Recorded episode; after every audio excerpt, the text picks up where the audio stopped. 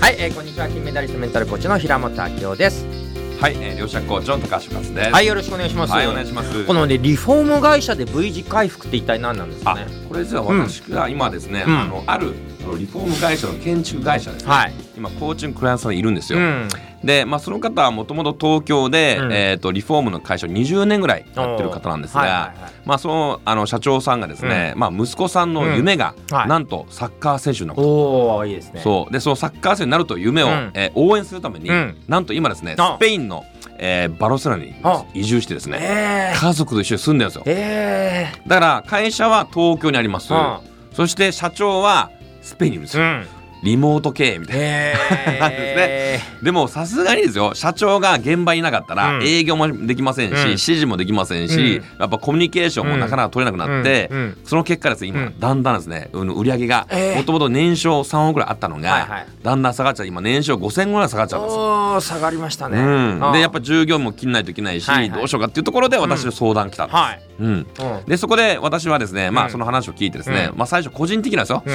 ちょっとまあ息子さんのサッカーの、ね、応援するためにちょっと社長がいないっていうのちょっと個人的には問題あるなと思ったんうです、んうん。うんうん。まあでもそれがやっぱり社長の希望ですから、はい。そのじゃあ希望を叶えながらどうやってこの課題をね解決するかっていう発想なんですね。はい。でその時思いついたのが、なんとそのリモートのよくよく聞いたらですね、うん。まあ例えばですよマンションってはい必ずこう購入するとですね、はい。あの修繕積立金って言って毎月なんかありますね。ありますよね。定額ね。必ず、はい。必ずあるじゃないですか、はい。でもそこで気づいたんです。あれ、はい。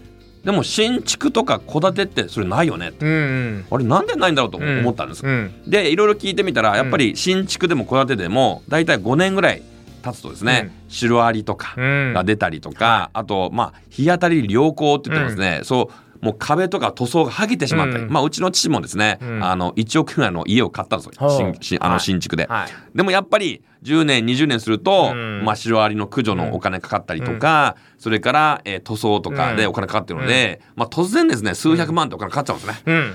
でそんだったら、うん。新築戸建てもですねもうもう本当にマンションと同じように、うん。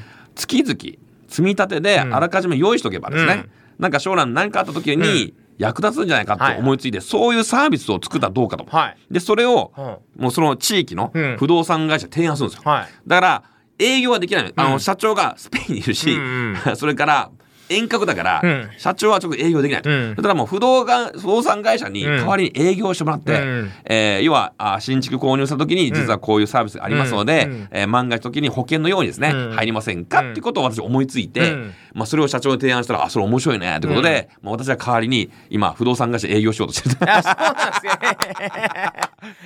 いつの間にか営業マンになっちゃったんですね不動産まあまあこれの思いついたこれちょっとややりたいなと思って。新しいこと何でもやりたいなと思ってそれでも逆に高橋さん面白いですねなんでそれやりたいと思ったんですか？え？え？これ誰もやってないこととか新しいことにすごいワクワクするんですよ私。へそう。えだからまあもちろん私が最初やるんだけど、はい。まあ、私の知り合いにあの不動産仲介の業者いっぱいいるので、うん。まあ、そういうところに一応プレゼン書、営業書を作ってですね、うん。まあ、これをちょっと代わりに営業しないかっていううん。一応チームを作ってやってもらおうかなとでそしたらもう勝手にそこで、まあ、積み立てしますから、うん。勝手に仕事受注が張っとるじゃないですか,、うん。だ全くそのあのリフォーム会社としてね問題ないかなと思いますね。へえ面白いですね。はい。ありがとうございました。いや